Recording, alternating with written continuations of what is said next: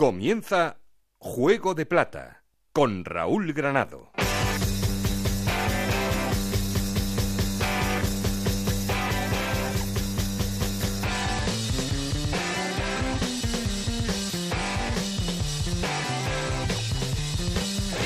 ¿Qué tal? Muy buenas, bienvenidos a Juego de Plata, el podcast de Onda Cero en el que os contamos todo lo que pasa en la Liga 1-2-3.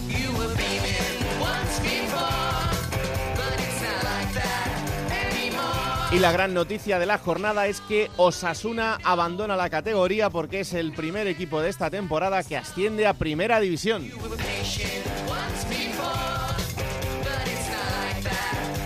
Empataba cero frente al Cádiz, pero la victoria del Granada con el Albacete en el partido que cerraba la jornada en el Belmonte hace que Osasuna sea el primero de los equipos que consigue ese ascenso. La segunda plaza de ascenso directo la van a pelear entre Granada y Albacete, pero este fin de semana también podría quedar resuelta en favor del Granada, que jugará frente al Cádiz y le valdría o bien ganar, en ese caso ascendería ya directamente, o bien empatar y que el Albacete no ganase su partido.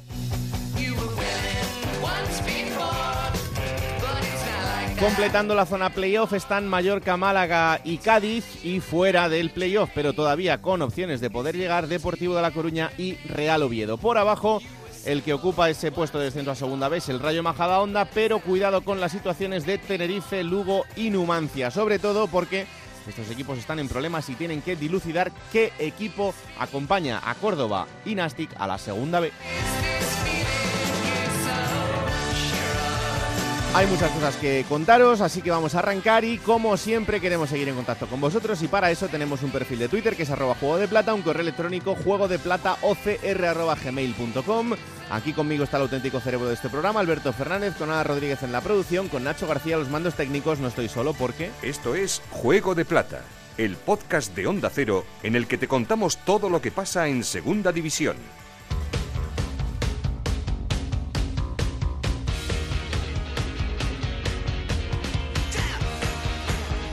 A falta de tres jornadas para el final, luego tendrá que llegar el playoff, pero ¿cómo están los resultados y la clasificación? Ana Rodríguez, ¿qué tal? Muy buenas. ¿Qué tal, Raúl? Jornada 39 en la Liga 1-2-3 que comenzaba con la victoria del Zaragoza 4-2 ante el Sporting de Gijón, 0-1 ganaba el Extremadura al Alcorcón, 3-0 la victoria del Elche ante el Tenerife, 1-0 también ganaba el Mallorca al Almería, 1-0 victoria del Oviedo ante el Numancia, empate a 0 entre Cádiz y Osasuna, 3-2 la remontada de Las Palmas ante el Rayo Majadahonda, 4-3 victoria del Córdoba ante el Nastic de Tarragona, 1-0 ganaba el Lugo al Deportivo y el Albacete perdía 0-1 en casa ante el Granada. Con estos resultados, Osasuna es líder con 78 puntos y ya ascendido matemáticamente a primera división. Segundo es el Granada con 74, también en puesto de ascenso directo. Jugaría en el playoff Albacete con 68 puntos, Mallorca con 67, Málaga con 65 y Cádiz con 63 puntos. Séptimo es el Deportivo de La Coruña con 61 puntos, octavo el Oviedo con 60, noveno el Almería con 55 puntos, los mismos que tiene el Sporting de Gijón.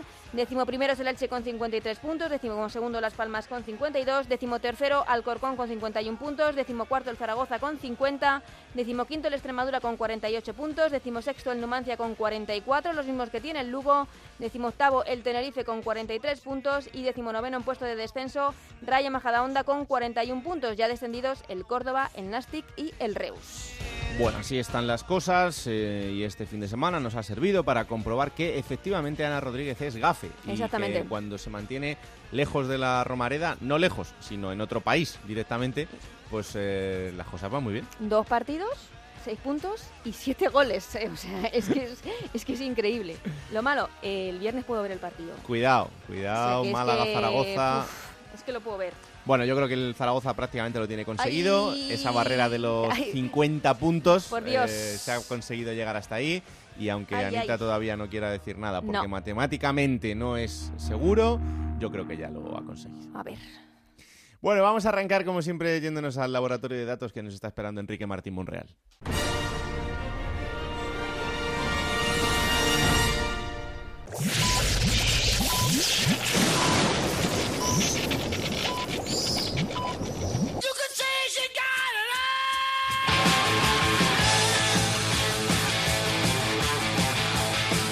En Onda Cero, Juego de Plata, con Raúl Granado. Saludamos eh, al gran Enrique Martín Monreal. Hola, mister, ¿qué tal? Muy buenas. Hola, muy buenas. Oye, lo primero, enhorabuena por lo que te toca de ese ascenso de Osasuna, que ya lo veníamos avisando, pero oye, que cuando ya es matemático, pues, pues mira, trabajo cumplido.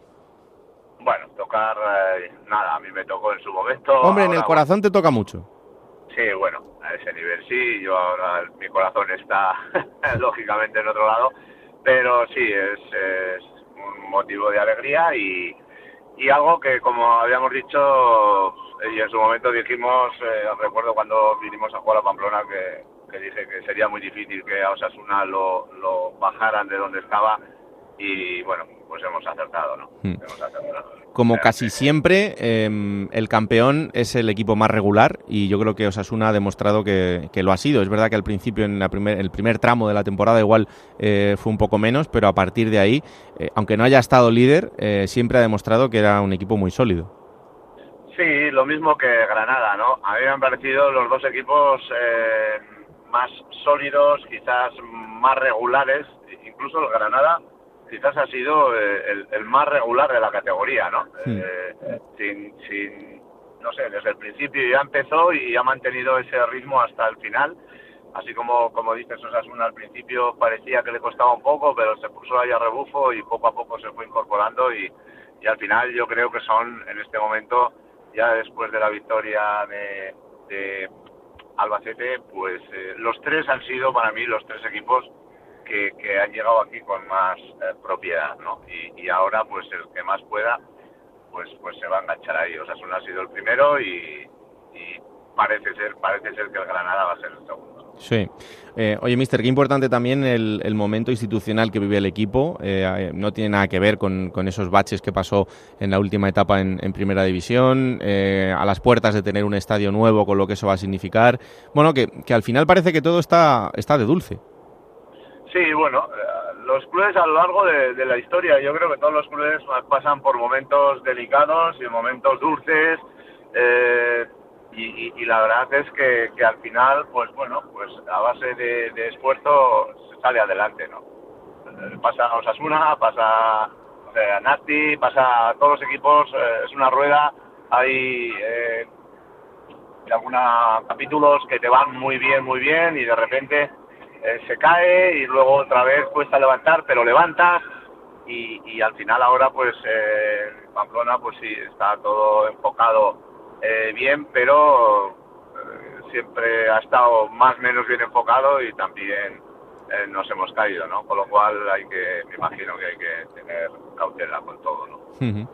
Em, bueno, parece claro que el Granada va a ser el equipo que, ascienda, lo puede hacer este fin de semana también, eh, dependiendo de lo que pase en, su partido y en el partido del, Albacete. Eh, pero te pregunto por el Albacete, luego, lo, luego iremos por allí. Em, para el Albacete, ¿qué significa a partir de ahora el no haber llegado a ese ascenso directo? Porque históricamente hemos visto que el que se clasifica tercero, luego en el playoff, eh, acaba pasándolo bastante mal. Eh, no sé cómo se puede hacer ahora para cambiar ese chip y centrarse, eh, primero, en no perder la posición, pero también pensando en que, en que la temporada no termina entre jornadas, sino que luego hay que jugar ese playoff. Sí, es, es, complicado, ¿no? Esto, esto mismo le pasó al Nasty el año que subimos nosotros, porque estuvo a puntito ahí con el Lega, no sé si hubo un penalti de por medio o algo así y, de ir a un lado a otro, pues al final te quedas con, con esa decepción que, te castiga en exceso, ¿no? No es sencillo el ahora reactivarse otra vez porque lo has tenido ahí, ¿no? Eh, y, ahora, bueno, pues eh, los de abajo también vienen vienen peleando. Creo recordar también que el Alba tiene que jugar en casa con el con el Málaga. Y Málaga ahora está parece que está reactivado otra vez y, va de abajo arriba. Entonces, es una situación complicada, cuanto menos. Es complicada, pero bueno, vamos a ver, vamos a ver si, el Alba es capaz de, reaccionar y, retomar esta, esta historia. Creo que en Gijón, ¿no? Sí. Eh, eh, bueno, Gijón, sí, claro, nadie nos jugamos o nos dejamos de jugar, pero los futbolistas profesional compite y quiere ganar siempre, con lo cual sencillo no lo van a tener. Pero sí, sí, es una situación ya después de la decepción, entre comillas, de ayer, porque cuando ves las imágenes y ves al futbolista que ha estado ahí súper a tope y que, y que no ha acabado de lograr eh, esa, esa victoria, pues, pues de alguna manera pff, queda abatido, ¿no? Y ahora pues ahí Ramis tendrá que hacer una labor psicológica importante para recuperar a, la gente y bueno, yo confío que el Alba pues eh, se reactive y pueda y pueda tener una promoción eh, a tope, ¿no? Pues sí, acorde desde luego a lo que ha conseguido durante toda la temporada, que es, eh, es muy, muy bueno. Em, oye, otro equipo que em, ya lo hemos hablado más ocasiones, pero que, que, está haciendo un poco la goma y que vamos a ver si no consigue llegar es el Oviedo. Eh, otra vez se coloca a tres puntos del Cádiz, de esa sexta posición, y ¿por qué no pensar en que incluso se puede meter en el playoff?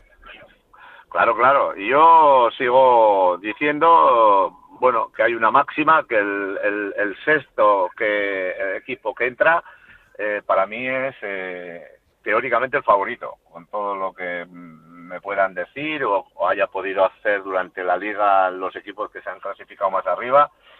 Y, el Oviedo lo hemos hablado también desde el principio, que era un equipo que iba, vamos, mm, nos parecía que, iba a estar ahí y, todo parece indicar que, que, va a estar ahí, va a estar ahí hasta el último día. Y, y ya digo, eh, para mí, igual seguramente no acertaré, pero el sexto tiene muchas muchas opciones de, de, de subir a primera. Claro que sí. Eh, no sé, es lo que ha pasado, lo que dice lo que dice un poquito la, la, lógica, sí, la lógica de los últimos años eh, parece que va un poco un poco por ahí. Em, luego hemos quedado con el pichichi de la categoría, con Álvaro Jiménez, este futbolista de la Almería que, se ha destapado. Em, es otro ejemplo más de los momentos ¿no? de los futbolistas. Es alguien que ya tiene experiencia, que ha estado en primera división incluso, eh, pero que de repente, pues fíjate, eh, este año se ha cuadrado todo para que, para que él tenga un protagonismo muy importante en lo personal y en lo colectivo con el equipo. Em, no sé, son cosas que de repente todo funciona y al futbolista le sale todo. Sí, eh, el futbolista es un poco de lo mismo que los equipos también. Eh, vas a un sitio, eh, un año no funciona por, por diferentes circunstancias, luego vas a otro. Eh, resulta que, que, aterrizas en un lugar en que te encuentras bien, eh, te empiezan a salir las cosas, empiezas a recuperar tu, tu, tu rol y, y, de repente, no de repente, con trabajo y, con tus cualidades, pues pues eh, todo eh, se pone eh, de acuerdo para, para que hagas una, una gran temporada, ¿no?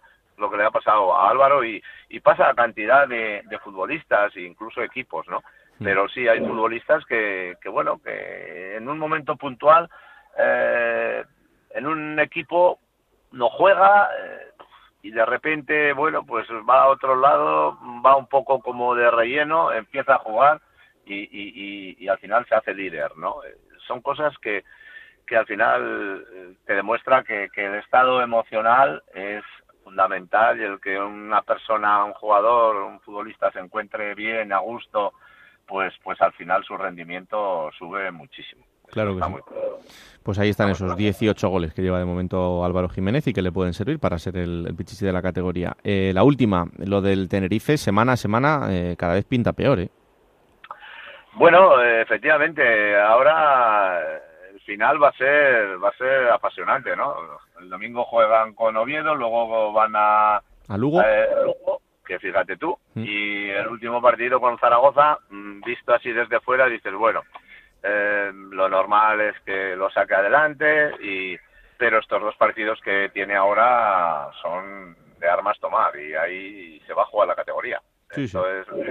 lo dijimos también al principio de temporada que algún equipo de nombre podía haberse involucrado por la cantidad de buenos equipos y grandes equipos que hay en segunda división y no lo sé si al final el, el, el Tenerife se va a ver involucrado al máximo pero realmente va a tener que pelearlo bien y, bueno, la verdad es que eh, todos pensamos que tiene una, una gran plantilla, pero, pero es lo que decimos. Eh, el estado emocional es súper es, importante y, y, a veces pues encontrarte en situaciones de este tipo hay algunos jugadores que quizás no se han encontrado casi nunca y ahora eh, es una etapa nueva en la que bueno, eh, hay que darle la vuelta y hay veces que tienen más dificultades, pero, pero bueno, vamos a, vamos a ver qué nos depara, ¿no? Pues sí, le vamos a desear suerte como al resto de equipos que están implicados ahí, Rayo Majadahonda, Lugo, Numancia y el propio Tenerife. Yo creo que la Extremadura le falta un poquito, pero prácticamente ya eh, puede respirar un poco más tranquilo, pero van a ser tres jornadas de infarto también, también por abajo. Pues, eh, mister, que vaya bien la semana, este fin de semana Nastic Elche, es el, partido que hay por delante, así que que, intentes disfrutarlo lo máximo posible y aquí estaremos la semana que viene. Muy bien, muchas gracias. Un, abrazo fuerte, mister. Chao. Pues ahí está el análisis de Enrique y claro que sí, como no es de no podía ser de otra manera, hoy y más que nunca hay que empezar con la llamada al líder. El líder es Osasuna, que ya es equipo de Primera División. Compañero Javier Saralegui, ¿qué tal? Muy buenas. Enhorabuena para ti también en la parte que, te toca después de, este año intenso en, segunda. Bueno, han sido dos temporadas en, segunda división desde ese último descenso en el año 2016 y mm, yo creo que es el, premio al, equipo más regular del año. Sí, a un equipo dominador, que es lo que hemos venido básicamente contando toda la, la temporada, ¿no? Paradojas del destino, Diego Martínez, que el año pasado no consiguió el objetivo con un bloque parecido a este, pues ahora de manera indirecta tuvo que ver en el, en el ascenso con esa victoria del Granada. Hablaba ayer Braulio Vázquez, el director deportivo, de la culminación de un proyecto, ¿no? A los directores deportivos siempre les gusta ver las cosas con un poco más de perspectiva y sí es cierto, este año las incorporaciones eh, han sido menos pero muy positivas, empezando por Íñigo Pérez o por Juan Villar, pero el bloque estaba hecho del año pasado y este era el último año que Osasuna podía mantener económicamente, se podía permitir este, esta plantilla de jugadores. A partir de aquí si no se lograba el ascenso hubiera tenido que liberar eh, masa salarial y, liberar fichas altas para seguir en segunda, de manera que ha llegado en el mejor momento posible eh, este ascenso para Osasuna, porque además el año que viene es el centenario del club, mm. en noviembre de 2020, y eh, si las cosas van medio bien, pues se puede celebrar en primera división, y porque está recién pedido un crédito de 16, euros, 16 millones de euros para reformar el estadio y ya al subir a primera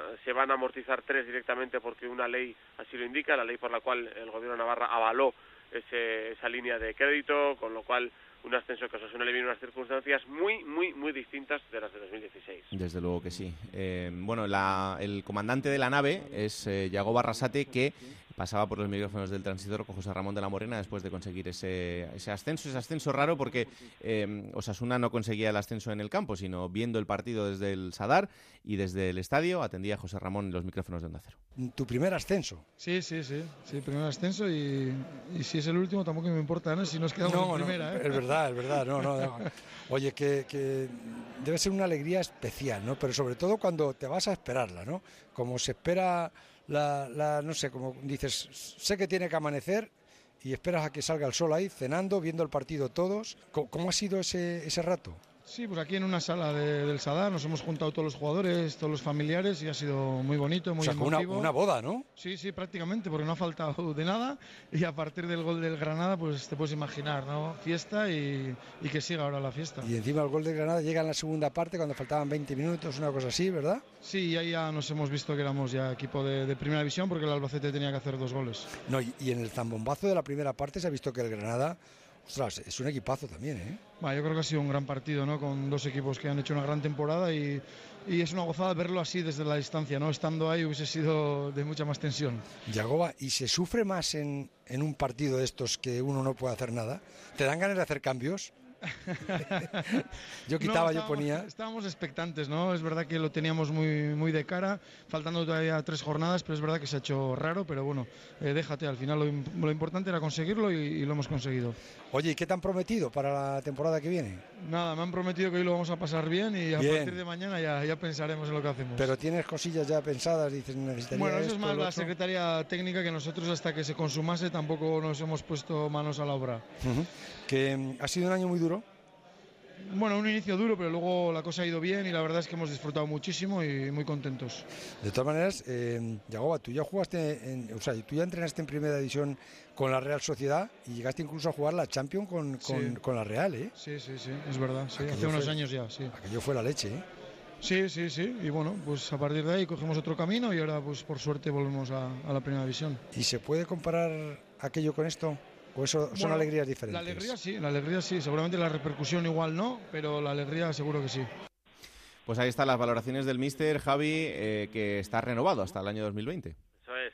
Un Mister humilde, sencillo, que ayer se acordaba de todos menos de él, que repartía méritos para todos menos para él, que en la plaza del Castillo, eh, con la celebración con los jugadores, sus primeras palabras eran para los tres eh, jugadores que han salido cedidos durante la temporada. Para Emanuel García, que se fue al Lastic, para David Rodríguez, que está en el Numancia también cedido, para Miguel Faño, que rescindió y se fue a Córdoba, y les dio las gracias a ellos tres, y a Víctor Alquiza, y a, y a todo el mundo. Parece que todo el mundo, menos Yago Barrasete, tiene mérito, y él ha tenido una trascendencia enorme, enorme, enorme, porque ha caído de pie, porque ha sabido, en, ha encajado perfectamente en la filosofía de, de Osasuna, porque ha, querido jugar a fútbol y ha propuesto eh, juego de ataque y ofensivo, y eso se ha valorado muchísimo aquí en un hombre que, que ha encajado a la perfección en, en Osasuna. Por cierto, el primer fichaje ya lo tiene. Sí. Es Brandon Thomas, Eso es. que él bromeaba con el director deportivo durante la temporada y decía, joder, Braulio, qué caro te salgo, de marca un gol y vas a tener que pagar dos millones de euros por mí.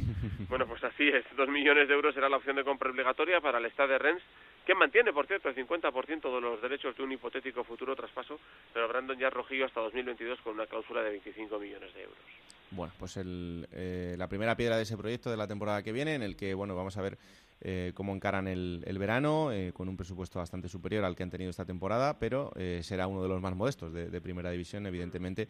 Pero bueno, eh, lo que es un gusto y un placer es volver a ver a, Osasuna en, la élite del, fútbol español y con ese pedazo de campo que se va a construir, que todavía acaban de empezar esas obras, pero en el futuro vamos a tener un Sadar que va a ser precioso con ese muro rojo, que es el, nombre del, proyecto el- elegido.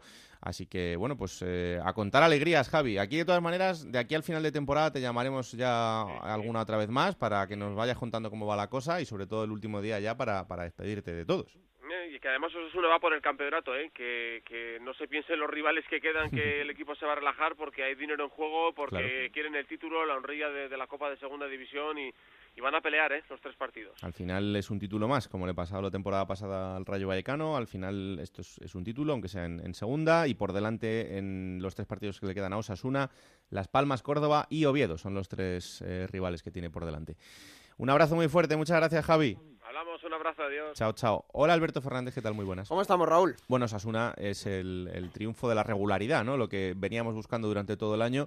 Eh, solo ha perdido siete partidos, pero más allá de eso es que yo creo que eh, es verdad que ha habido fases en las que Osasuna, sobre todo en la primera vuelta, eh, no conseguía llegar hasta, hasta el liderato y lo han tenido otros equipos eh, en su mano, pero, pero se ha mostrado como ese equipo regular y sólido. Hablabais de Yago Barrasate, mm, totalmente merecido. Ya el año pasado mm, metió al Numancia en playoff, llegó a esa final de playoff, eliminando al Zaragoza y al final acaba perdiendo contra el Real Valladolid, que es el que asciende a primera, ¿no? Pero hizo un gran año Yagoba en el Numancia y tenía toda la pinta de que le iba a salir bien en Pamplona. Y para mí es el gran super equipo que hemos tenido este año en segunda. Es verdad que ha habido igualdad, pero te diría casi el único super equipo que hemos tenido, eh, sin hacer de menos a Granada y Albacete, que son los que vienen por detrás, pero con una solidez, con una gran plantilla, pero mm, repito, no resalzo la plantilla porque hay otros equipos como Las Palmas que tienen una gran plantilla, el Depor, y no, están ahí arriba. Gran super equipo y totalmente me- merecido lo de Club Atlético Sasuna que está en primera división. Pues el que tiene toda la pinta de ascender junto a Osasuna es el Granada, porque lo tiene muy cerquita. Después de esa victoria frente al Albacete, eh, como os decía en el arranque, este próximo fin de semana juega frente al Cádiz y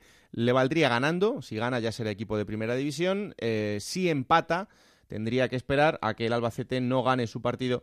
En este caso, el Albacete jugará frente al Sporting de Gijón en el Molinón. Así que, como cada vez está la cosa más cerca, pues habrá que ir hasta Granada. Hola Pedro Lara, ¿qué tal? Muy buenas. Hola, ¿qué tal? Muy buena. Qué ¿Cómo cerquita está la cosa, ¿eh? Está la cosa, yo creo que ya está hecha, ¿no? Sí. O casi hecha, ¿no? Mm, Hay que rematarlo. Porque- Sí, hay que rematarlo. El Granada hizo lo más difícil, que fue ganar en Albacete, y a partir de ahí yo creo que todo lo que llega aparentemente es más asequible, ¿no? El, el no conseguir el objetivo sería un fiasco inesperado. Yo diría que incluso se puede conseguir ascender, el equipo puede eh, conseguir ascender sin ganar ninguno de los partidos que le quedan, ¿no? Incluso no es lujo de, perder- de- de perder alguno. Yo, sinceramente, creo que ya me debería ir despidiendo de esta categoría y aceptándome en el, en el, en el grupo que realmente me corresponde, que no es de primera división. Fíjate que Pedro iba sobrado desde hace dos meses, ¿eh? ¿Te Sí, acuerdas, Raúl, sí, que decíamos, sí, sí, sí. cuidado Pedro, pero Pedro lo decía, que, no, que este equipo, sí, Yo ya os ha ido inflando el pecho y la verdad es que, bueno, pues, pues sí, le, le- le Me ha salido bien, me ha le salido bien. Yo estoy con he él, ¿eh? Un poco de, he hecho un poco así de... Pero de- era fácil, de- ¿eh? También te digo, la apuesta, Sí. la apuesta era fácil porque el Granada es un plantillón. Sí, yo, yo estoy con Pedro porque creo que desde ayer el Granada lo tiene en su mano, salvo que sea un tropiezo catastrófico. Está en primera división, igual que Osasuna cuando gana 2-0 Albacete, ya todos sabíamos que iba a ascender, mm. a pesar de que ha habido dos partidos más después. Pero lo decíamos la semana pasada, ¿no? El que ganase de este partido, un empate a lo mejor dejaba todo un poco ahí, pero el que ganase tenía mucho hecho. Sí, sí, no, pero es que además son las sensaciones de hace mucho tiempo, ¿no? Te das cuenta que, a ver, el Granada pierde en Oviedo en un golpe de muy mala suerte. Yo no digo que el Oviedo no mereciera el empate, ¿no? Hmm. Pero sé que es verdad que tuvo la victoria en la mano y un error grave. No solamente error, además que, que Ibrahim lo aprovecha de una manera sensacional, mete un golazo, el golazo de su vida. Cuidado. Si, si da una serie de circunstancias que a lo mejor han evitado que el Granada hubiera estado más cerca incluso de Osasuna en ese en ese ir de la mano los dos al ascenso a Primera División. El equipo ha jugado muy bien durante toda la temporada, ha mostrado una fortaleza extraordinaria, no solamente en casa, yo diría que más incluso fuera de los Cármenes. Y eso, a ver, en el momento en el que los grandes equipos de los presupuestos ¿eh? fallan, Málaga, Deportivo, Las Palmas, se abren el camino, ahí el Granada está muy fuerte y aprovecha su oportunidad desde eh, luego. Lo ha hecho Osasuna, lo ha hecho Granada, y bueno, Granada se ha comido el plato que le han dejado. Hmm. Y, se y yo creo que, que, que, le ha alimentado muy bien en virtud de, de, una amalgama de gente. Daos cuenta que, que este año el Granada yo creo que va a subir a Primera División con jugadores que no jugaban el año pasado con Ultra. Y con los suplentes de Ultra y una serie de futbolistas que se han firmado, gente que suscitaba muchas dudas, gente que, que venía de descender con su equipo, como José Antonio Martínez, el central, como Fede San Emeterio, que ha hecho la temporada extraordinaria. Yo creo que, que, volverá con todos los galones al Real Valladolid, porque ha hecho el, año que ha hecho Fede San Emeterio aquí en Granada ha sido extraordinario. Había muchas dudas en torno a cómo venía Vadillo a Granada, sin embargo ha salido bien. Y tampoco sabíamos exactamente cuál iba a ser el rendimiento final de Federico, que venía que éramos ¿no? un poco de una cuesta abajo en el Lugo, ¿no? Sí. Y bueno, todo eso ha salido fenomenal. El portero era suplente el año pasado también, y ahora se habla de que Ruiz Silva va a protagonizar un traspaso de 7, 8, 10 millones de euros al fútbol europeo, ¿no? Se habla de muchas cosas. Por cierto, el primer nombre que está sonando con fuerza para la próxima temporada es el del central del Sporting, ya Ben Babel, jugador de Martinica, el jugador francés, que ya fue jugador de Granada en la época anterior de Pina en Primera División. Sí. Estuvo dos, tres temporadas y, es el primer nombre que, según nuestras informaciones, está sonando como oferta de Granada para integrar la, la zaga de la próxima temporada. Hay que olvidar que José Antonio Martínez, jugador de Leibar, y no sé exactamente si volverá a cederlo o no, pero seguramente volverá o llegará a su equipo, donde todavía no ha, no ha militado, aunque sea propiedad de él, y que posiblemente ese hueco lo quieran, lo quieran inicialmente completar con un central de la experiencia de Babén, que ya se conoce bien en Granada y que no dio más rendimiento en la etapa de primera división. ¿Y Pozo, tú crees que se podrá mantener? Hombre, con el equipo en primera, no sé si el Sevilla lo va a ver como para que esté ya en el, primer equipo del Sevilla. Es que ese es el tema, ¿no? Eh, Pozo ha acabado sin jugar. Yo no sé tampoco si, si sinceramente, yo, para mí Pozo es un buen jugador, ¿eh? Mm. Y si el chico entra o no en los planes del Granada la próxima temporada. Seguramente sí. Y seguramente al Sevilla, pues todavía no esté lo suficientemente maduro como para integrar un plantel que tiene otras miras, ¿no? El Granada la próxima temporada, lo más normal, y salvo sorpresa, es que haga un proyecto inicialmente para mantener la categoría, luego nos meteremos en Champions, ¿no? Pero bueno, inicialmente para mantener la categoría y, yo creo que el Sevilla tiene otras miras. No sé, yo creo que el tema de Pozo en este momento, jugadores como Pozo, por el momento hay un planteamiento un tanto verde y habrá que ver exactamente cuál es o qué es lo que quiere Granada para la próxima temporada. Bueno, tiempo habrá. Eh, de momento lo que vamos a hacer es escuchar las reflexiones de alguien al que ya sabéis que en esta casa le tenemos mucho cariño, como es Álvaro Vadillo, y que pasaba también por el transistor con José Ramón después de esa victoria frente al Albacete. Joder, qué bien te sienta la primera, porque ya la hueles. La verdad es que está cerquita, José, pero todavía queda sabes de sobra tú también cómo es la segunda división. Sí, oye, me alegro muchísimo por, por ti, ¿eh? Mira que, mira que le quiero a Ramis, ha, sido un partidazo, ¿eh? Porque ha sido un partidazo, pero que bien estáis, ¿eh? Que bien estáis. Sí, José, ha sido muy sufrido. Hemos sido el primer equipo en toda la temporada que, hemos ganado aquí. Eh, sinceramente creo que en la ida fuimos mejores y empatamos. Eh, sí que es verdad que la vuelta, el partido de hoy han tenido muchas ocasiones, nos hemos sabido defender bien y las que hemos tenido pues pues hemos tenido esa eficacia. Nos llevamos tres puntos de oro que nos, que nos acercan mucho a, a lograr algo muy bonito para nosotros y para la ciudad y la afición. Seguimos en el Granada la próxima temporada, ¿no?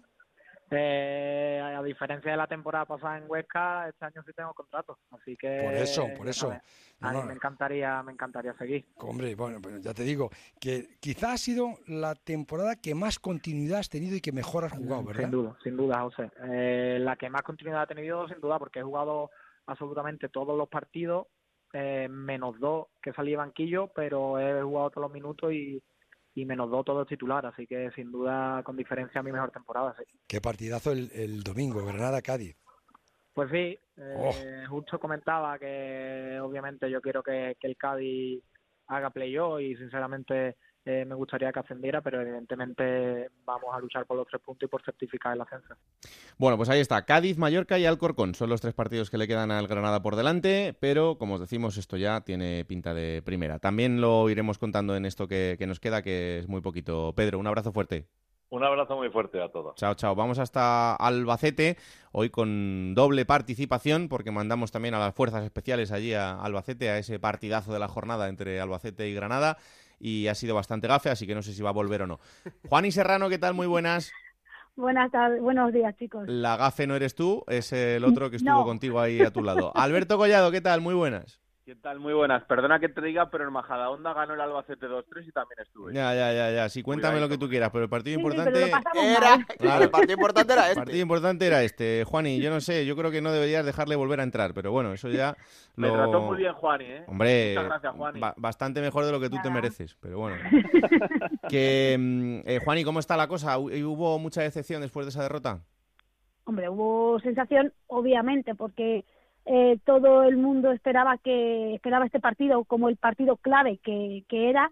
Pero bueno eh, lo más positivo que se puede sacar de la derrota de ayer es que pese al tropiezo el, el equipo recibió yo creo una de las mayores ovaciones de, de la temporada un estadio a, a rebosar que agradeció el esfuerzo de, de, del Albacete porque paradojas del fútbol eh, el Albacete perdió por primera vez en casa en el que hasta ahora yo creo que es el mejor partido que han ofrecido los de Ramis, ¿no? Hmm. Entonces eh, eso deja eh, esa sensación agridulce, pero bueno, por suerte el equipo se mantiene peleando porque no está todo perdido, sí que es verdad que se, se aleja esa opción de, de ascenso directo, pero queda por delante asegurar un playoff que bueno puede ser también muy ilusionante y que a principios de temporada pocos hubiéramos imaginado, ¿no? Entonces eh, yo creo que a día de hoy en el Albacete todo es positividad, mm, pese al bache de, ayer, y, que era un partido complicado. Tuvimos enfrente a un durísimo rival, eh, además también que venía con esa con ese objetivo en mente, ¿no? que, que ya lo tienen más cerca y les bastó eh, aprovechar las ocasiones que a lo mejor el Albacete no, no tuvo y lo decía Ramis en, en rueda de prensa, ¿no? Esa efectividad que ellos se han aprovechado, nosotros no lo hemos hecho y eso es lo que al final marcó el devenir del partido.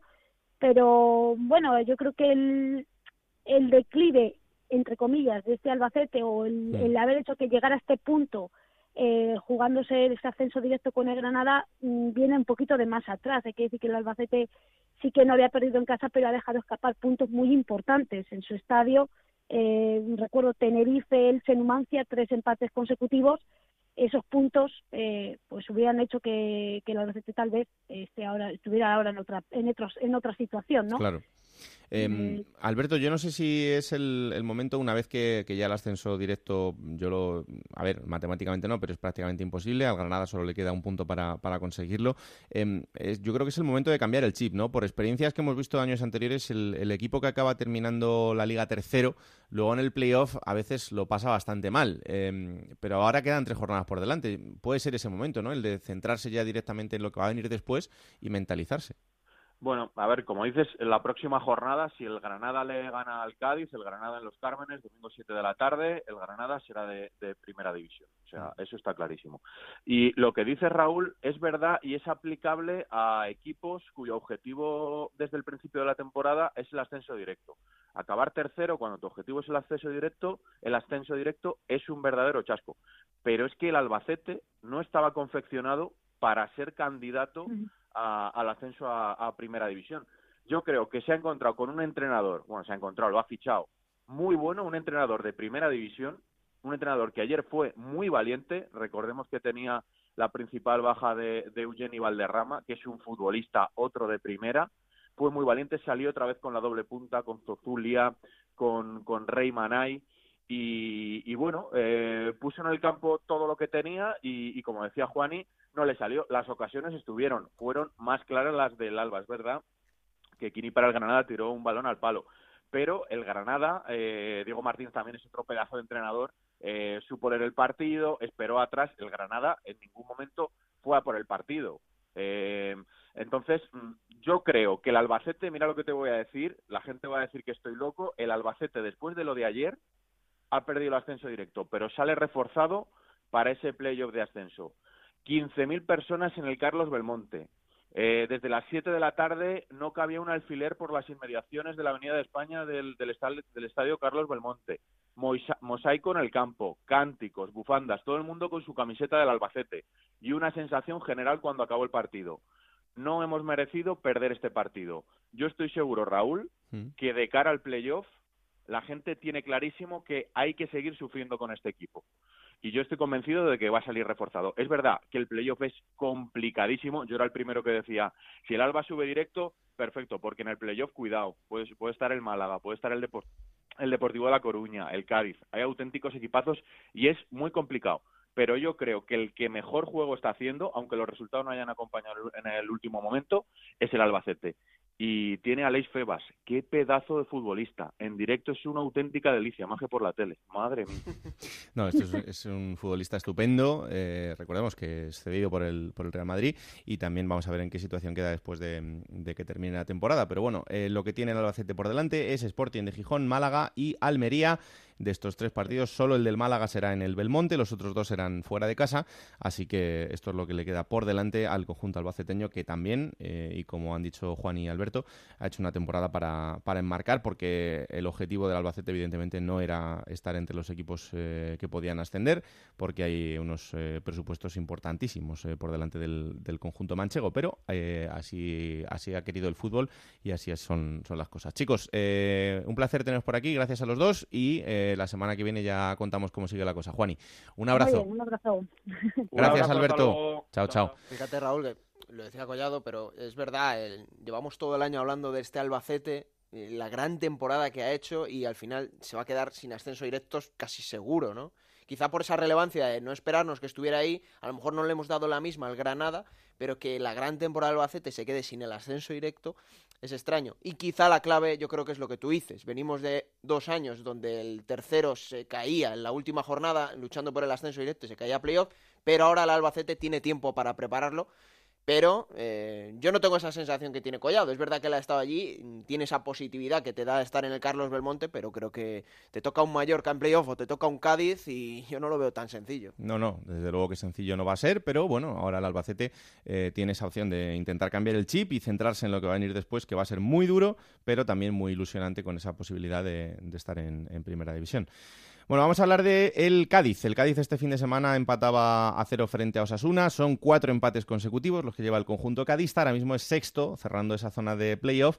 Eh, mirándolo por el lado bueno, eh, son cuatro empates, es lo, que quiere decir que son cuatro puntos, pero el calendario era muy complicado, el que tenía el Cádiz por delante y lo que le queda, porque, eh, como os decíamos antes, el siguiente rival será el Granada. Después, eso sí, tendrá Extremadura y Sporting de Gijón. Pero permitidme que antes de hablar de lo deportivo, hablemos de un personaje que ha sido protagonista este fin de semana también en Carranza, porque eh, en el final de la semana recibíamos la noticia de la pérdida de Juan Carlos Aragón, alguien que ha sido y es un mito en Cádiz, eh, por lo que significa para su carnaval, para su gente, para la cultura popular de un sitio tan entrañable como es Cádiz, eh, pues nos dejaba muy joven después de no superar una larga y complicada enfermedad, un poeta, un músico y un rebelde, un rebelde que desde luego eh, en estas en las que estamos no es muy habitual tener por aquí.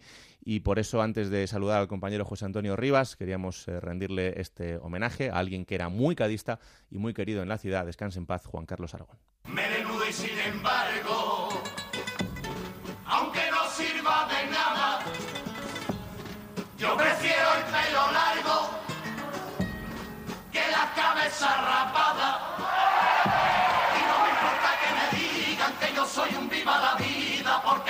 sin compromiso. No me vergüenza ninguna, vida tengo nada más que una, yo no creo en el paraíso. Para mí es mucho más carota el que me acusa de grifota con la baba llena de whisky. Soy lo que tú quieras que sea, pero sin vergüenza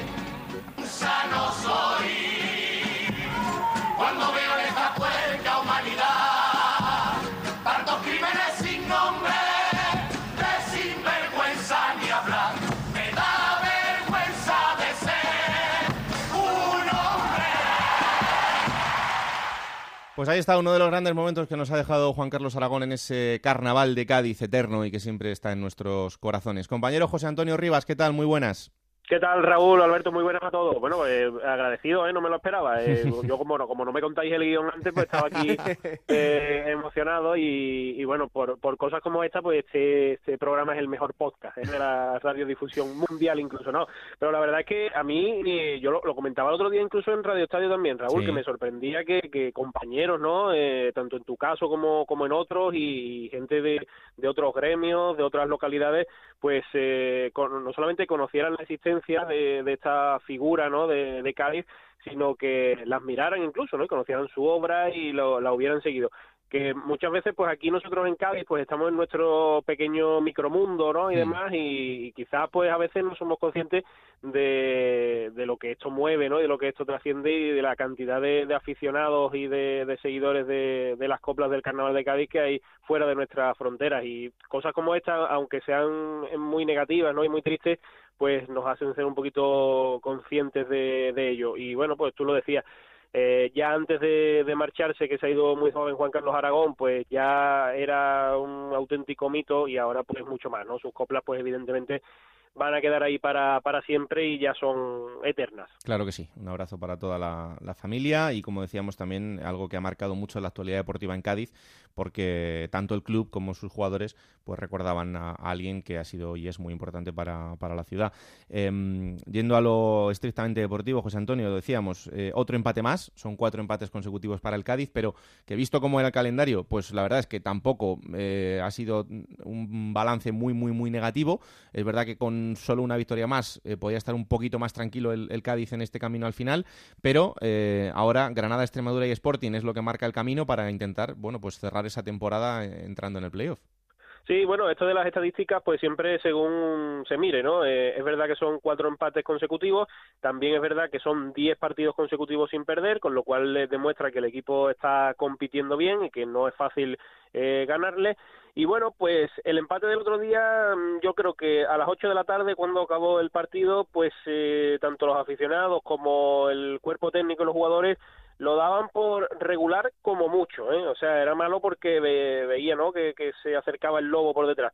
Lo que pasa que dos horas después, pues eh, pasó de ser malo a ser quizás muy bueno, porque ahora mismo el Cádiz incluso le podría valer, ¿no? Un empate en Granada, le tiene ganado el golaveras particular al Depor, con lo cual un empate en Granada y una victoria en los dos últimos partidos ante dos rivales que, como tú estabas comentando, presumiblemente van a enfrentarse al Cádiz sin jugarse nada, pues eh, le serviría no para volver a los eh, playoffs después de que el año pasado pues más o menos en una dinámica parecida saliera de esos playoffs en la última jornada. Eh, evidentemente todo el mundo está aquí en, en sobreaviso y no quiere que vuelva a pasar eso.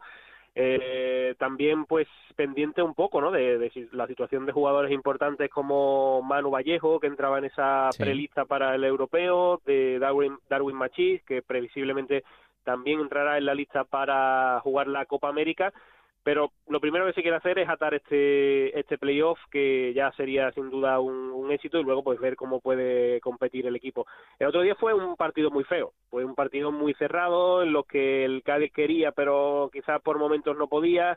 Eh, Osasuna, bueno pues mm, sí, eh, lo intentaba pero se veía que, que si no pues tampoco se iba a volver muy loco y, y en esas estuvimos, ¿no? Y por eso fue ese empate a cero con muy pocas ocasiones, un partido muy muy feo y por momentos eh, pues se, ve- se vio ¿no? la superioridad de Osasuna y, y la impotencia de- del Cádiz. Ahora, eso sí, ya en el día de hoy se han puesto a la venta las entradas para la afición visitante para ir a Granada. Hay colas en eh, Carranza desde primera hora de la mañana, así que la gente no va a fallar. Claro que no, y además va a ser un partidazo, el primero que tiene el Cádiz por delante para cumplir ese objetivo, que ojalá así sea, porque también queremos verle en esa pelea final por intentar ascender a, a primera. Gracias, José Antonio.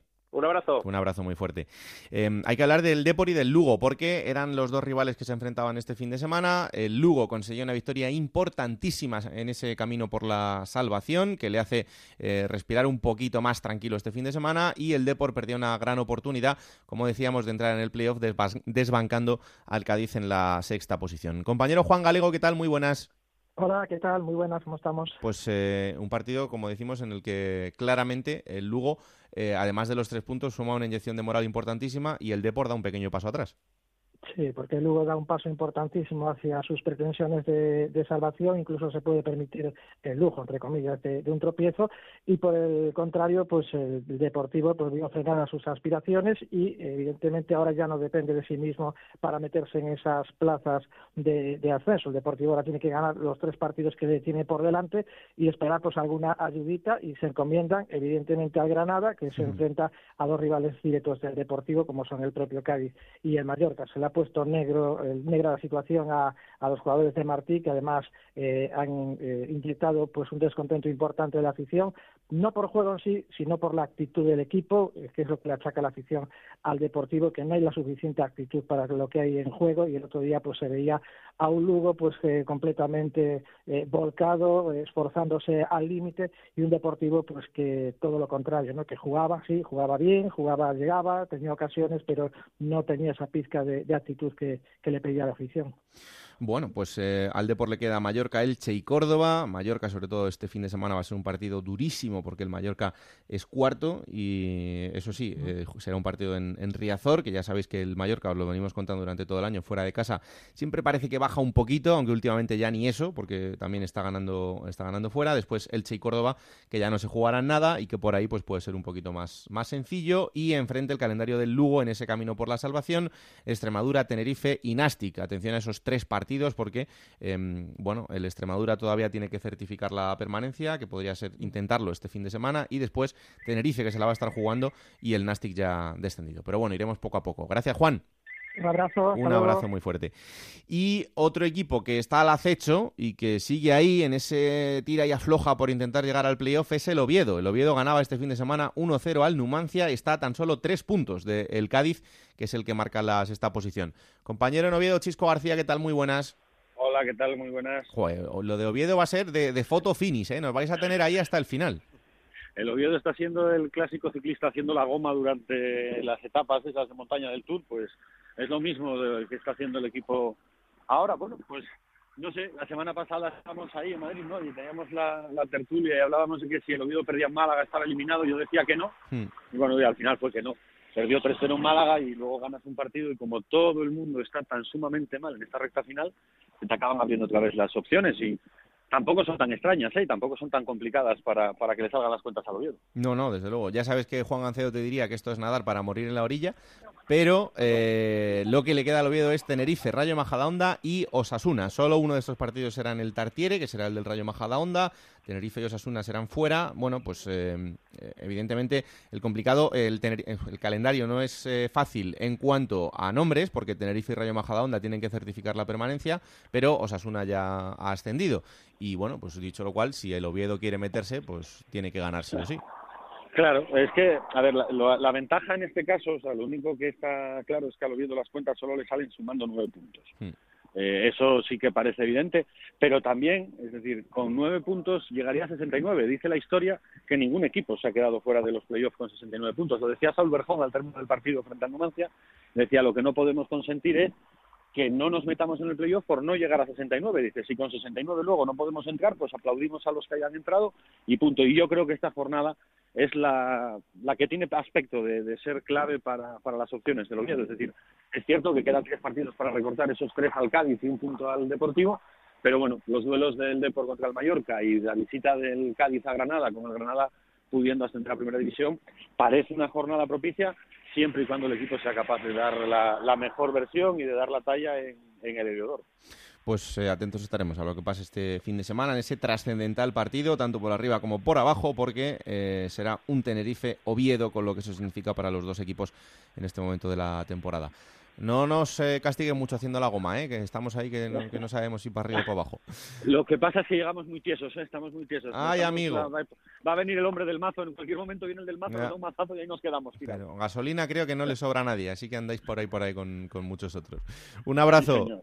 Un abrazo fuerte. Chao, chao. Vamos hasta otra ciudad donde ya no pueden llegar hasta ese playoff porque sería muy complicado. Eh, el Almería tiene 55 puntos, caía este fin de semana derrotado 1-0 con el Mallorca, pero eh, en Almería están pasando cosas, así que hasta allí nos vamos. Juan Antonio Manzano, ¿qué tal? Muy buenas. Hola Raúl, ¿qué tal? Muy buenas tardes. Bueno, esa derrota que, que le deja ahí con ese pequeño mal sabor de boca en este tramo final de la temporada, pero hay alguien que está sobresaliendo por encima eh, y nosotros que el pichichi de la, de la categoría, Manzano. Sí, desde luego, ¿no? Eh, Álvaro Jiménez eh, se va a convertir en la referencia informativa y, y de atención de todo el, el Almería para este final de temporada. Quedan tres partidos para acabar la liga, 18 goles le contemplan, es Pichichi de la segunda división, además eh, mejorando unos dígitos en su carrera y batiendo todos sus propios récords y ahora pues con la posibilidad de, de consolidarse y de, y de finalizar el campeonato como el mejor delantero. ¿no? Yo recuerdo que hace unas semanas eh, hace unos días eh, el técnico del equipo rojiblanco, Fran Fernández, eh, decía, precisamente después del tres, de los del hat-trick, ¿no? de su primer hat-trick de, de- de su carrera profesional ante el Elche, que era, ya se sabía que era el mejor delantero fuera del área, faltaba rematarlo también como el mejor delantero en el área, y con estos 18 goles se ha eh, reivindicado como un muy buen 9 y desde luego lo estamos disfrutando en este año aquí en el Almería. Venga, pues vamos a saludarle. Hola Álvaro, ¿qué tal? Muy buenas. Hola, muy buenas. Encantados de recibirte aquí en Juego de Plata. Eh, ¿Te lo crees eso cuando ves la clasificación y te ves ahí el, el líder como Pichichi? Sí, sí, sí me lo creo, ¿no? Al final, al final creo que es eh, el esfuerzo, ¿no? Al trabajo de, de todos estos años. Y bueno, pues ah, ha salido un buen año y bueno, pues esperemos que, que acabe mejor. Em, la verdad es que está saliendo todo rodado. Yo, fíjate, durante el año decía que el Almería es ese equipo que, que estaba eh, sin presión, sin eh, esos grandes focos informativos de, de los equipos que hay en, en la categoría, pero haciendo las cosas de una manera muy tranquila y muy bien. Eh, habéis llegado hasta el final con opciones de todo. Es verdad que ahora em, parece que ya es bastante más difícil, pero, pero el trabajo de toda la temporada creo que es prácticamente perfecto. Sí, sí, como, como tú dices, el trabajo ha sido increíble durante todo el año, ¿no? Yo creo que, ha habido los, momentos clave, ¿no? De quizás ganar el partido para ya engancharse ahí arriba y siempre hemos perdido ese, ese partido y, bueno, pues ahora, ahora sí, sí, que es cierto que, que es complicado, ¿no? Mucho, muy, muy, muy, muy, muy complicado que, que podamos jugar el, el playoff, pero eh, al final, bueno, pues yo creo que, que la temporada ha sido increíble por, por parte de todo el equipo y bueno, yo creo que, que la afición tiene que estar muy, muy contenta. Mm. Tú ya tienes experiencia en, en esta categoría. ¿Te parece la, la segunda más complicada de los últimos años?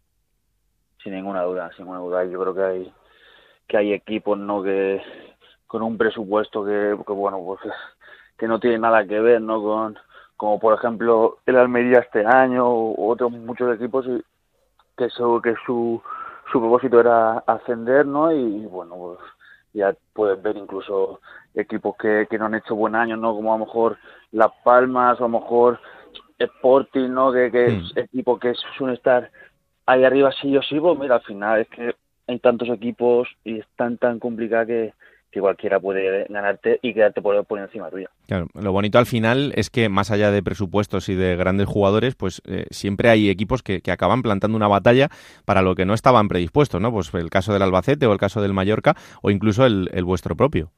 Claro, yo, yo es lo que siempre digo, ¿no? Que, que en esta categoría eh, eh, puedes ganar en cualquier campo y a cualquier equipo. O sea, si algo bonito yo creo que es que es eso, ¿no? Bueno, luego eh, si te fijas eh, en primera, pues estas cosas es más complicado realmente. O sea, suele pasar menos. Pasa, ¿no? Pero, Hmm. pero menos. Pero es que en segunda tú, tú puedes ir a, al campo de, de Albacete y que te metan tres. O ganar y, y, y meter tú cuatro, ¿me entiendes? Eh, cosas así, cosas así que, que no se suelen ver. Entonces, eso es lo, lo bonito de, de la segunda. Claro. Em, bueno, esta semana también evidentemente ha sido noticia el, el adiós del Mister. No sé, eh, vosotros en el, en el vestuario cómo, cómo lo habéis visto. Bueno, pues al final, pues una pena, ¿no? Porque, bueno, de- después de, de, de lo que ha luchado también el, el Mister, ¿no? Por, por el club, ¿no? Por, por estar aquí arriba, pero bueno, yo creo que no hay que, que reprocharle nada, ni, ni mucho menos, ¿no? Ha hecho, ha hecho un año increíble y bueno, y solo queda de, desearle lo, lo, mejor porque porque se, se, lo ha ganado. Qué importante ha sido él y, y también eh, el éxito del equipo yo creo que es, eh, reside también en que habéis conseguido ser eh, un equipo, ¿no? Eh, que parece mentira, pero, pero a veces nos centramos mucho en las individualidades, ahora pues con esto tuyo de, del Pichichi, pero yo creo que lo que más destaca de la Almería es que sois como una pequeña familia. Lo que más se destaca es eso, sin duda. Es algo fundamental para que un equipo pueda hacer un buen año. Yo creo que es que haya una, una, una buena piña ¿no? en, el, vestuario, que, que la gente, bueno, eh, se deje todo ¿no? por, el, por el compañero en, en el campo y, y, bueno, pues yo creo que, que en Almería se, se ha visto en cada partido. Y bueno, pues entonces al final eh, hace, haces un buen año gracias a ello. Claro.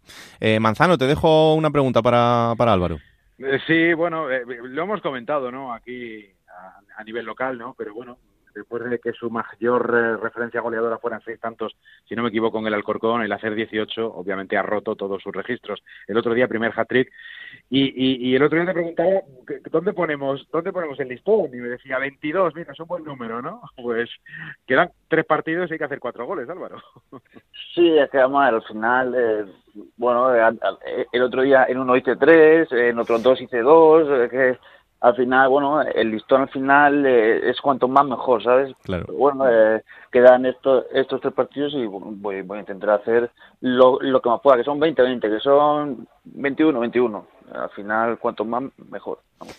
Al de todas formas, hay una cosa, Raúl, ¿Sí? eh, y, y su, su situación privilegiada a nivel de goleadores, y aunque tiene un año más de contrato, eh, le abre puertas. Es decir, si siempre se ha dicho que el gol se paga, eh, el máximo goleador de la segunda división no le van a faltar ofertas y este junto con Rioja, pero bueno, ya que estamos hablando hoy de Álvaro, son de los, de los activos que este verano pueden animar al mercado. Es que fíjate Álvaro lo que pasó la temporada pasada, pues con gente como Jaime Mata, como Raúl de Tomás, bueno, al final el delantero si hace una buena temporada en segunda, pues se pone en el escaparate. Sí, totalmente, pero ya no ya no solo el máximo goleador, sino al final el jugador que hacen buenos años, pues, te pongo caso Luis, caso caso Colpa, caso Jan, caso es que al final yo creo que aunque tengas contrato en, en un equipo eh, nunca nunca sabes en el fútbol dónde dónde, dónde vas a estar el, el próximo año ¿verdad? entonces bueno eh, en, en mi caso pues es es igual hace haces un buen año y, y como también dijo el préstamo viene en equipo de primera etcétera y bueno ese es ese es el sueño no que de, cada jugador, ¿no? De jugar donde más arriba posible. Pues eh, disfruta de lo que queda de esas tres jornadas. Eh, Alcorcón, Las Palmas y Albacete son los tres rivales que tienen Almería para, para terminar la liga. Que vaya muy bien esos tres partidos, que disfrutes de, de, la ciudad en estas tres jornadas que quedan por delante y luego ya en el verano pues ya hablaremos oye, de, lo que es el, el futuro de, de Álvaro Jiménez, que seguro que será, que será bueno. Un placer haberte tenido por aquí, Álvaro. Muchas gracias. Un abrazo muy fuerte. Ahí está eh, Álvaro Jiménez, el delantero del Almería, que es el pichichi de, la categoría con esos 18 goles. Y eh, Manzano, como decíamos eh, ahora en esta conversación con él, la noticia de la semana ha sido el adiós de Fran Fernández. Bueno, el club le había ofrecido la renovación en un par de ocasiones y al final, bueno, pues esta historia termina. Yo creo que en lo sentimental debe ser complicado para la ciudad porque por fin esa ciudad ha vuelto a disfrutar de una temporada tranquila, pero que mm, al final, bueno, pues son decisiones en un momento dado para seguir mirando hacia el futuro. Sí, ha, ha, sorprendido o no, en función de en qué punto de, de, de, de los últimos meses eh, eh, consultaras a, los entornos, tanto del club como del técnico, pues te hablaban de que podía estar más cerca o podía estar un poquito más lejos. De hecho, este fin de semana sí es cierto que ha sorprendido algo, porque la información después de que el pasado martes hubiera un encuentro entre el director deportivo, entre el presidente y con una conversación telefónica con el técnico, eh, eh, que te puedo resumir en una frase, Alfonso García le dijo a Fran, Fran, te damos lo que quieras, ¿no? Hmm. Eh, y ahí se engloba pues lo económico y lo deportivo. Eh, pero al parecer esa eh, muestra, digamos, in extremis, ¿no? De, de cariño o de, o, de, o de apuesta, ¿no? Por el técnico, pues parece que llegó tarde, eh, a pesar de lo cual, hasta el mismo viernes en el club se confiaba en que la respuesta iba a ser positiva. Pero el domingo por la tarde, después de la derrota ante el Mallorca y que ya matemáticamente ya elecciones, ya la temporada ya sí que está eh, fuera de cualquier cábala, el Almería comunicaba que había una rueda de prensa para el lunes, pero con un matiz que es lo que inicialmente nos eh, nos, nos escamó un poco. No se hablaba de renovación directa y que iba a explicar pues esa renovación, escenificarla, sino que hablaba de futuro y eso ya escamaba un pelín. Efectivamente, el, lunes a las 12 del mediodía el técnico se puso delante de los micrófonos muy emocionado, leyó un documento que tenía escrito para su despedida y explicar básicamente que lo que eh, considera es que eh, hay que cambiar un poco de aires, ¿no? A cambiar el paso, cambiar el ciclo. Han sido siete años en el club y que, eh, bueno, opta ahora, reconocía o decía que no tenía nada cerrado. Eh, yo creo las palabras del, del, del, técnico, pero sí me creo que el representante habrá movido, no sé si cielo y tierra, pero sí habrá eh, eh, buscado pues, su futuro o el futuro para su técnico y seguro que va a tener algunas ofertas. Pero bueno, eh, te puedo decir que inicialmente era una cuestión económica. Mm. al final, el, Fran Fernández era un técnico que no llegaba ni a los 80.000 euros de este año, teniendo que repartir con dos ayudantes más. Así que te puedes imaginar, la primera oferta le duplicaba el contrato, pero eran 120.000, 125 también a repartir. se esperaba por parte de la, del representante y del técnico un empujón bastante mayor. Posiblemente el pasado martes llegó, pero llegó tarde. Y eso es una vía, la otra vía es eh, un poco sentimental, un poco cariño, un poco respaldo. Fran sigue eh, considerando, por mucho que ayer eh, o el lunes explicara en esa rueda de prensa el agradecimiento al, al, presidente por ese último apoyo que quiso darle, pero durante estos siete años Fran considera que no ha estado del todo valorado. Eh, y, y, de alguna forma se juntan ambas cosas para terminar esta relación, a pesar de lo cual el técnico pues eh, quiso despedirse bien y bueno pues mantener siempre las puertas abiertas para lo que pueda deparar el futuro. Eh, ¿Ves a Jesús Muñoz como un posible sustituto? Eh, Jesús Muñoz eh, se marcha con Fran Fernández. Ah, pues porque, mira. claro, es que ese es el asunto. Había una, un rumor que, sí. que fue cubriendo, eh, eh, eh, cobrando fuerza ¿no? en las últimas horas sobre la posibilidad de Jesús Muñoz, pero es que Jesús Muñoz, Víctor Fortés, segundo técnico y preparador físico, son los otros dos técnicos que estaban dentro del paquete de Fran Fernández. Por eso te decía que esos casi 75.000 euros tenían que repartirlos entre Fran, Víctor y Jesús. Yeah. Eh, los tres se marchan, puesto que están vinculados al contrato de Fran Fernández. Y no parece que vaya a ser inicialmente una eh, opción eh, el, que el técnico, el segundo técnico hasta ahora de Fran Fernández y anteriormente de Paco Gémez sea el que pueda coger el, barco, eh, imagino que a partir del 10 de, junio, cuando la temporada concluya.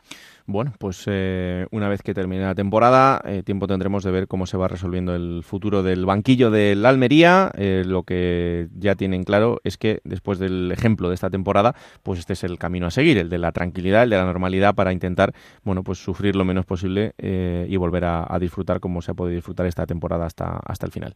Lo contamos. Gracias, Manzano. Un abrazo, Raúl. Chao. Pues eh, ahí está esa conversación que manteníamos desde Almería. Eh, Alberto, ¿me querías contar algo del futuro del Alcorcón? Sí, porque bueno, el Alcorcón ya sabemos esta situación. El otro día otra nueva derrota. Mm, todo el mundo quiere que acabe ya la temporada. Eh, el objetivo eh, de inicio se ha cumplido porque se ha salvado la categoría, pero el otro día incluso vi gente yéndose de Santo Domingo antes de que acabara el partido que hacía tiempo que no lo veía. Eh, es muy posible, el Alcorcón tiene casi decidido que Cristóbal Parralo no continúe al frente del equipo alfarero. Mm. Eh, después de este final de temporada, a, a, pesar de haber sido renovado en noviembre, lo normal y ahora mismo la decisión que tienen en Santo Domingo es que no siga Parralo. Y tienen dos nombres sobre la mesa para que sea el próximo entrenador del Alcorcón en la temporada que viene. Uno de ellos es Óscar Fernández, entrenador ahora mismo del Atlético de Madrid B, recordemos, eh, sumido en esa fase de ascenso a, sí. a Segunda División.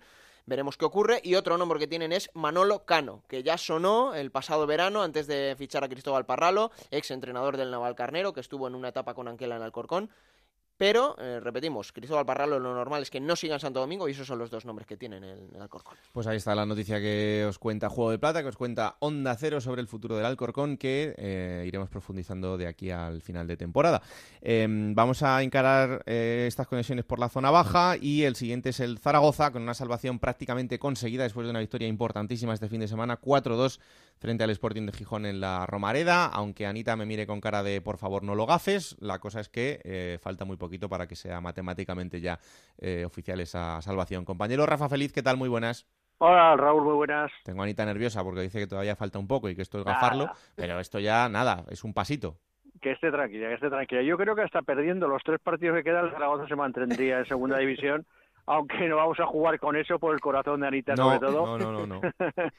Pero sí que es verdad que el paso importantísimo que dio el pasado viernes ganando 4-2 al Sporting de Gijón con un buen partido del Real Zaragoza, con una romareda, nuevamente más de 20.000 personas en un viernes por la noche y con cantando el Víctor Quédate. Hmm. Hasta tal punto le ha llegado a Víctor Fernández que, que lo vimos durante el partido, que se echó a llorar de emoción al ver a la afición del Real Zaragoza volcada nuevamente con él, que ahora mismo se lo está pensando. Eh, La directiva le ha dado, eh, llamémoslo así, un ultimátum de decir, por favor, dinos la respuesta rápida, que si no tenemos que buscar entrenador.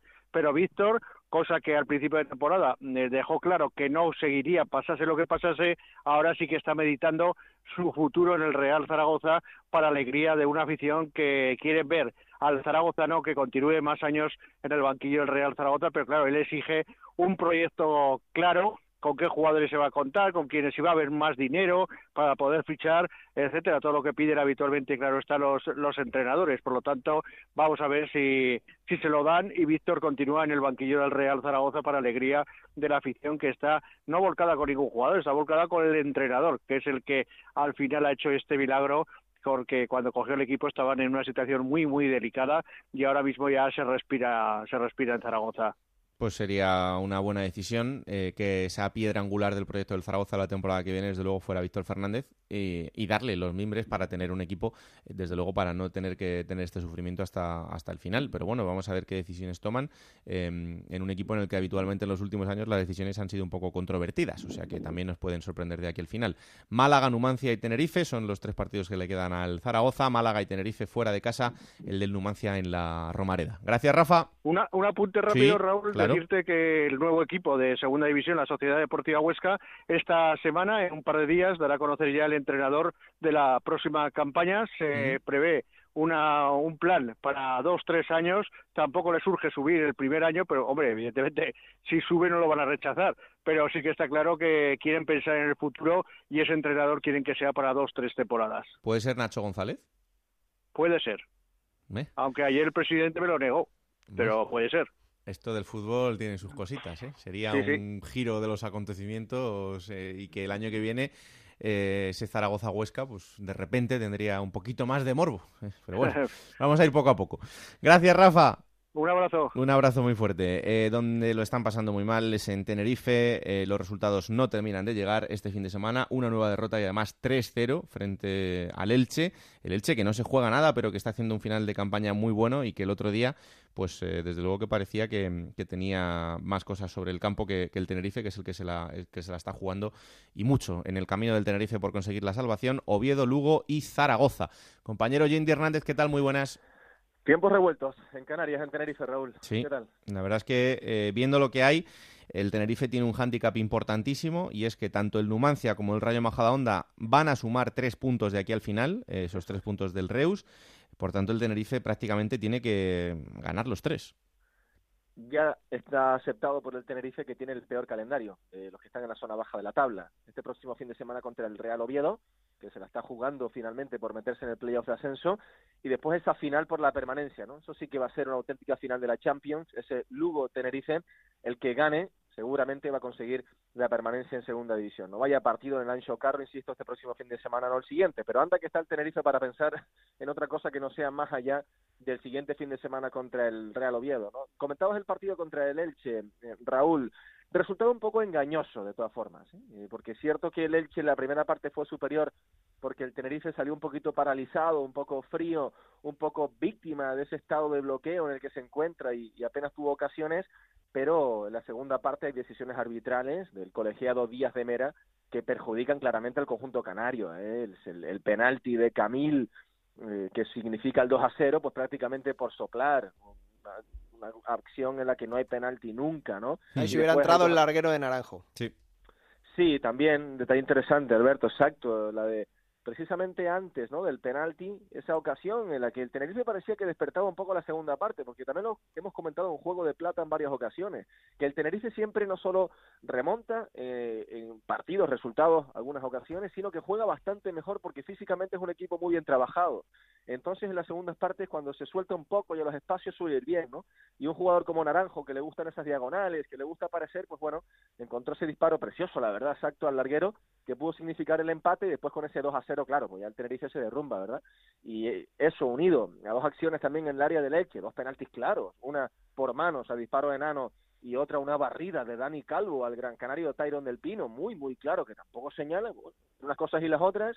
Oye, como decía el propio Tyron del Pino, pues no hay que significar eh, que sea por culpa del árbitro, porque también el Tenerife tuvo problemas de, de, actitud, ¿no? De hacer el partido un poquito duro, de ir un poquito más, más a los cruces, más fuerte, de demostrar que se estaba jugando la permanencia. Pero oye, cuando un equipo está tan justo fuera de casa como el Tenerife, que solo ha ganado un partido en toda la temporada, pues si, si, sumas un poquito de mala suerte en la coctelera, si sumas un poquito de falta de actitud, eh, si sumas las decisiones arbitrales, pues al final el Tenerife se vuelve con un 3-0 en el estreno, por otra parte, ¿verdad? Vaya estreno Mm. del entrenador eh, Luis César San Pedro. ¿no? Bueno, pues eh, vamos a ver qué pasa en estas tres jornadas, pero eh, yo tengo que decirlo y, y, tristemente es así, creo que hay que ser realistas, el Tenerife es el que peor lo tiene de todos, pero oye, eh, si consigue ganar los tres partidos, pues eh, esto será otra cosa y, y, además tiene ese enfrentamiento directo frente al Lugo, que es el que puede marcar también un poco lo que pasa entre los dos equipos, así que lo, lo iremos contando. Gracias, Yendi. Un detallito solo, Raúl, si puede ser. Sí. En de cara a este próximo fin de semana, la previa del partido ante el Oviedo, atención, concentra concentración, manifestación pacífica, eso sí, de las peñas del Tenerife en contra de la directiva. El Frente Blanquiazul, eh, Armada Sur, Boca Chinllero, incluso la Peña Ibérica también lo apoya, Soneros, en fin, diferentes colectivos de animación del Tenerife van a manifestar ese hartazgo en contra de la gestión, en contra de la directiva y una hora antes del partido contra el Oviedo van a manifestarse en la puerta por la que habitualmente entran los, los directivos blanquiazules, eh, Raúl. Pues eh, desde luego que no es el mejor ambiente como para conseguir este objetivo, pero eh, la afición pues es normal que, que, tenga esta sensación de hartazgo después de una temporada súper complicada. Gracias, Yendi. Un abrazo. Bueno, pues eh, una vez hecho el repaso por las ciudades, vamos a jugar. Vamos. En Onda Cero, la Liga Juego de Plata Hamel, el primer campeonato oficial de Juego de Plata en Futmundo.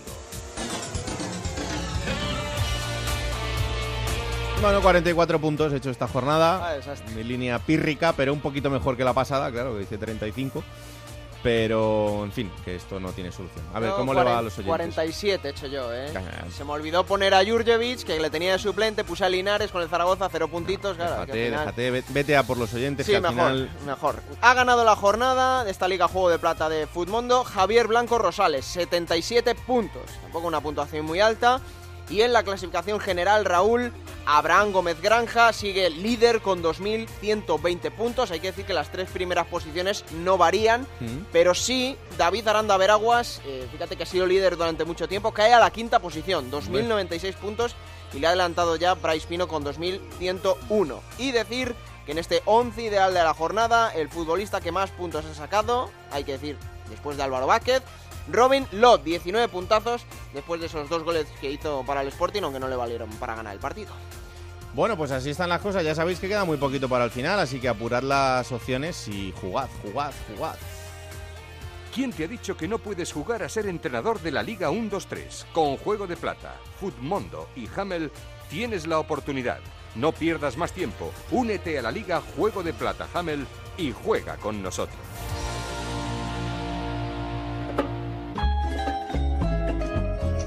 Plata o plomo. Soy el fuego que arde tu piel. Soy el Pues todo tuyo. Bueno, vamos a empezar con el plomizo, ¿no? Vamos Sí. a darle eh, matarile, como se suele decir. Y esta semana he elegido a Aris López Garay, el entrenador del Numancia, que, bueno, es un equipo, digamos, ya casi ingobernable. Yo he llegado a pensar que el Numancia ahora mismo está con la autogestión de un equipo que tiene que lograr la salvación, pero la imagen que da el otro día en ese partido contra el Oviedo es francamente mala. No es ni de equipo de segunda división. Toma. Y eso que venimos de una victoria de los pajaritos, donde hubo comunión con la afición, donde por primera vez en toda la temporada López Garay le dedicó la victoria a la afición. Ya sabemos todos los encontronazos que ha tenido, pero el equipo no carbura. Eh, funciona a ráfagas y el otro día en Oviedo dio una muy mala imagen. Y va a tener suerte que se va a salvar el Numancia, pero López Garay ha hecho una muy mala temporada. ¿Y la plata? La plata se la voy a dar a un jugador que el otro día le dio la victoria a su equipo, José Lazo, el futbolista del Lugo, que es de lo poco salvable esta temporada en el equipo gallego. El otro día fue el mejor eh, y a la segunda hizo un golazo, ya lo intentó antes. en banda izquierda, el jugador de andaluz, que bueno, pues ha hecho una gran temporada, pero quizá esta jornada se merezca la plata de- del programa. Un futbolista muy a tener en cuenta en el Sí, futuro, sí, sí, además sí. es un chaval muy joven, así que también vamos a estar atentos a lo que haga.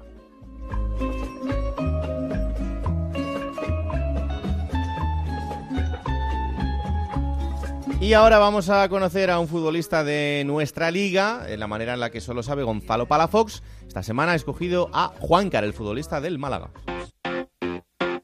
El test de Gonzalo Palafox.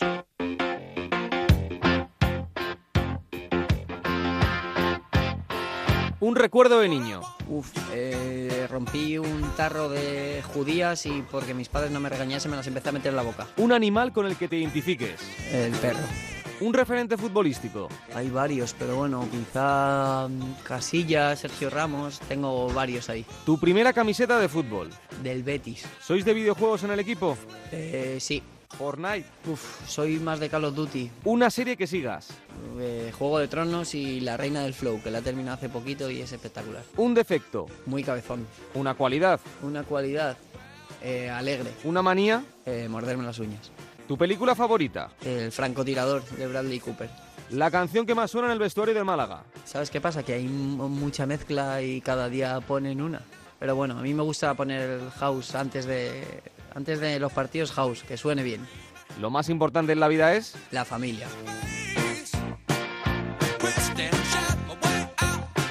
Y ahora vamos a coger esa máquina del tiempo que pilota Pablo Llanos con los mejores momentos de los equipos. Esta semana ha elegido el día en el que Logroñés le ganó al Barça de Ronaldo.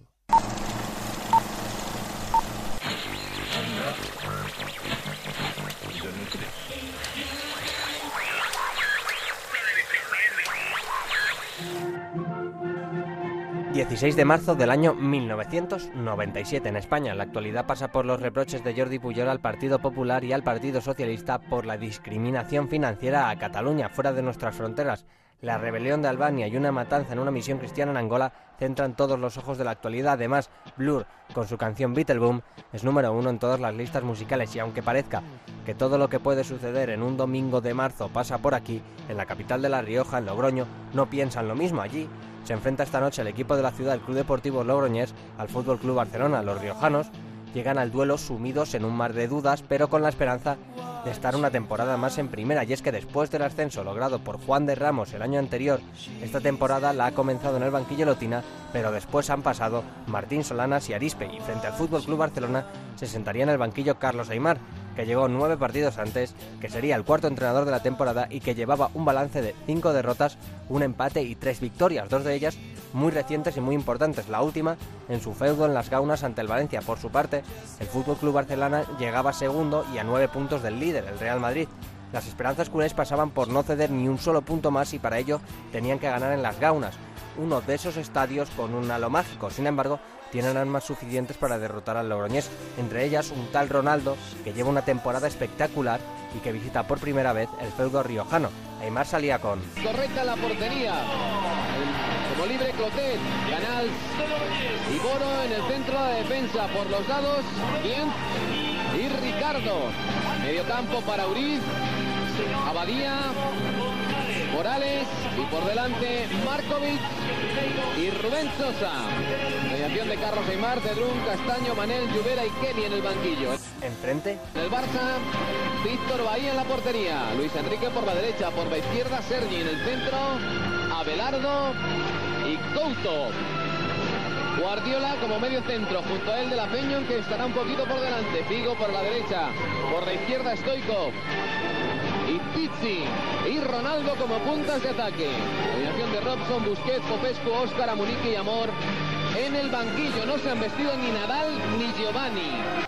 Mejuto pitaba el comienzo del partido y como era previsible, ambos equipos mostraban facetas distintas. El Logroñés aguantaba estoicamente a la espera de una oportunidad, sin embargo, no llegó durante los primeros 45 minutos.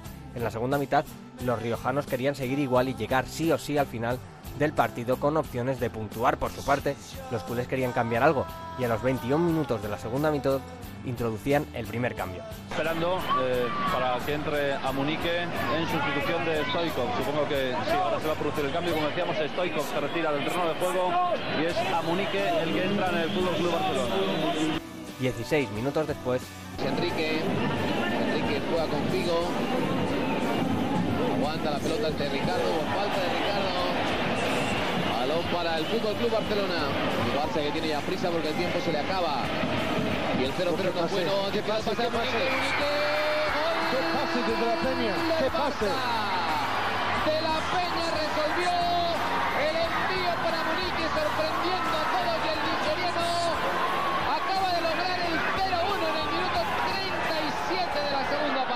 El marcador no se movería más aquella fría noche de marzo. El Fútbol Club Barcelona ganaba el partido y seguía en la pelea de una liga que se acabaría llevando el Real Madrid. El Logroñés bajaría segunda al terminar aquella temporada y no volvería nunca más a primera. Sin embargo, en su estadio queda un recuerdo, el primer y único gol de Amunique con el Barça el día que Ronaldo visitaba las Gaunas por primera y única vez. Lo demás, como se suele decir, es historia. Bueno, pues vamos con la próxima jornada. Será la número 40. Quedarán dos para el final después de esta. Y que va a empezar el viernes, Raúl, a las 9 de la noche en la Rosaleda, Málaga, Real Zaragoza. El sábado a las 4 de la tarde hay un Rayo Majadahonda Córdoba. Dos partidos a las 6, el Sporting Albacete y el Osasuna Unión Deportiva Las Palmas. Para el domingo a las 12 del mediodía, Almería Alcorcón. A las 4 el Nasti de Tarragona Elche. A las 6 el Tenerife Oviedo. A las 7 el Granada Cádiz. Y a las 8 el Extremadura Lugo. Queda un partido para el lunes a las 9 de la noche en Riazor. Deportivo de La Coruña Mallorca. Esta semana descansa Raúl el Numancia. Bueno, pues eso será el próximo fin de semana. Ya sabéis que os contaremos todo lo que pase en el Radio Estadio. El domingo por la noche el mejor resumen en el Transistor. Y aquí estaremos el martes que viene para contaros lo que haya pasado en, la jornada. Ha terminado la liga en Segunda División B. Hay campeones de grupo, Racing de Santander, Fuenlabrada, Atlético Baleares y Recreativo de Huelva. Ha habido sorteo eh, por el ascenso a Segunda División, el sorteo de los campeones, los partidos que se disputarán Partidos de ida 25 y 26 de mayo, de vuelta 1 y 2 de junio y que han quedado emparejados el Racing de Santander frente al Atlético Baleares, el Fuenlabrada frente al Recreativo de Huelva. Del resto del sorteo os hablaremos la semana que viene porque ha sido impugnado por el Teruel y por una supuesta o posible alineación indebida del Cornellá y con lo que pase con esa resolución del comité de competición, pues sabremos si el sorteo se tendrá que repetir o no, así que la semana que viene ya os contamos de manera definitiva cómo ha quedado todo. Esto es Juego de Plata, ya sabéis, cada martes disponible a partir de las 5 de la tarde en Onda Cero Punto es para que lo descarguéis, lo disfrutéis y sobre todo le digáis a todo el mundo que existe este bendito programa que hacemos con tanto cariño. Que la radio os acompañe. Chao.